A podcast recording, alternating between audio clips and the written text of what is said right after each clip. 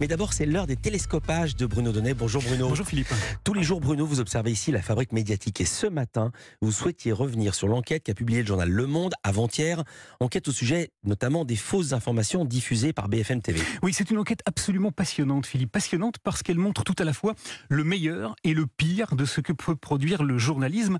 Je vous raconte. Alors, le meilleur, d'abord, hein, c'est ce travail qu'a publié Le Monde avant-hier et qu'il a réalisé avec un consortium qui compte pas moins de 100 journalistes. Ce collectif a pour nom Forbidden Stories et il a mis à jour l'existence d'une entreprise israélienne baptisée Tim George qui s'est spécialisée non pas dans l'information mais bien dans la désinformation, c'est-à-dire dans la fabrique de fausses nouvelles. Une entreprise qui remporte de nombreux succès comme le correspondant de Radio France à Jérusalem, Frédéric Mettezo, l'a expliqué mercredi sur le plateau de France 5. Il revendique 33 campagnes présidentielles dont 27 victorieuses. Car Frédéric Mettezo et deux de ses confrères ont réussi à infiltrer cette officine. Ils se sont fait passer pour des clients euh, potentiels, pour des gens qui souhaitaient faire décaler la date d'une élection dans un pays d'Afrique. Le patron de la fameuse Team George les a reçus à son bureau. Il leur a exposé ses tarifs. Vous voulez écouter quelqu'un sur son smartphone?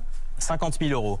Vous voulez saboter une élection en Afrique 6 millions d'euros. Et puis, et puis, il leur a montré une vidéo, une sorte de bande démo qui vantait les réussites de sa machine à manipuler les médias et dans laquelle les journalistes ont reconnu des images de la chaîne française BFM TV. La vidéo que nous avons identifiée sur BFM TV, c'est parce que Tal Hanan, euh, le, donc Roche, euh, dit euh, Mais vous savez, on a quelqu'un à la télé française et il joue la vidéo. Alors sur ces images qu'a pu voir euh, Frédéric Mettezo, on découvre plusieurs séquences qui sont en fait des extraits des journaux de la nuit de BFM TV. Et ces extraits, Bruno, vous êtes donc parti à leur recherche et vous les avez identifiés en allant puiser dans les archives de BFM TV. Oui, et c'est là, Philippe, qu'on en arrive au pire car le pire a vraisemblablement été commis à plusieurs reprises par l'un des présentateurs vedettes de BFM TV. Il s'appelle Rachid Mbarki.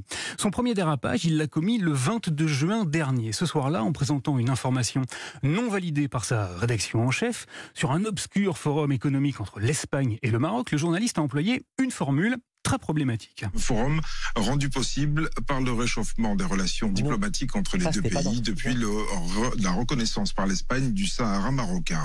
Il a en effet évoqué le Sahara marocain, une tournure hautement politique au profit du Maroc, puisque l'on parle normalement du Sahara occidentale. Bien.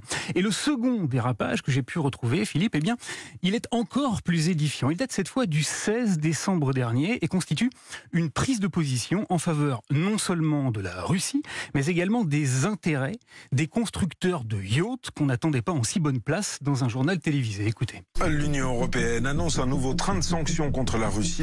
Des sanctions à répétition qui font craindre le pire aux constructeurs de yachts à Monaco. 10 000 emplois sont en jeu sur la côte d'Azur. Voilà, alors suspendu par euh, sa chaîne, Rachid Mbarki a plaidé la maladresse. Il dit qu'il a été euh, piégé par un informateur. Seulement voilà, d'après l'enquête de Forbidden Stories, confirmée par Frédéric Mettezo, le présentateur aurait clairement agi à la demande de l'officine israélienne et en dupant le processus de validation des informations qui existe à BFM TV. Quand on sait qu'il a ramené, qu'il a récupéré les images sur une clé USB qu'il a ensuite donnée à son assistant, on peut pas être piégé dans ce genre de circonstances. Voilà, et c'est pas tout, hein, il aurait même été grâce rémunéré pour ses très basses besognes. Des témoignages disent que tous les journalistes qui sont impliqués dans ce genre de désinformation euh, prennent 3000 euros cash.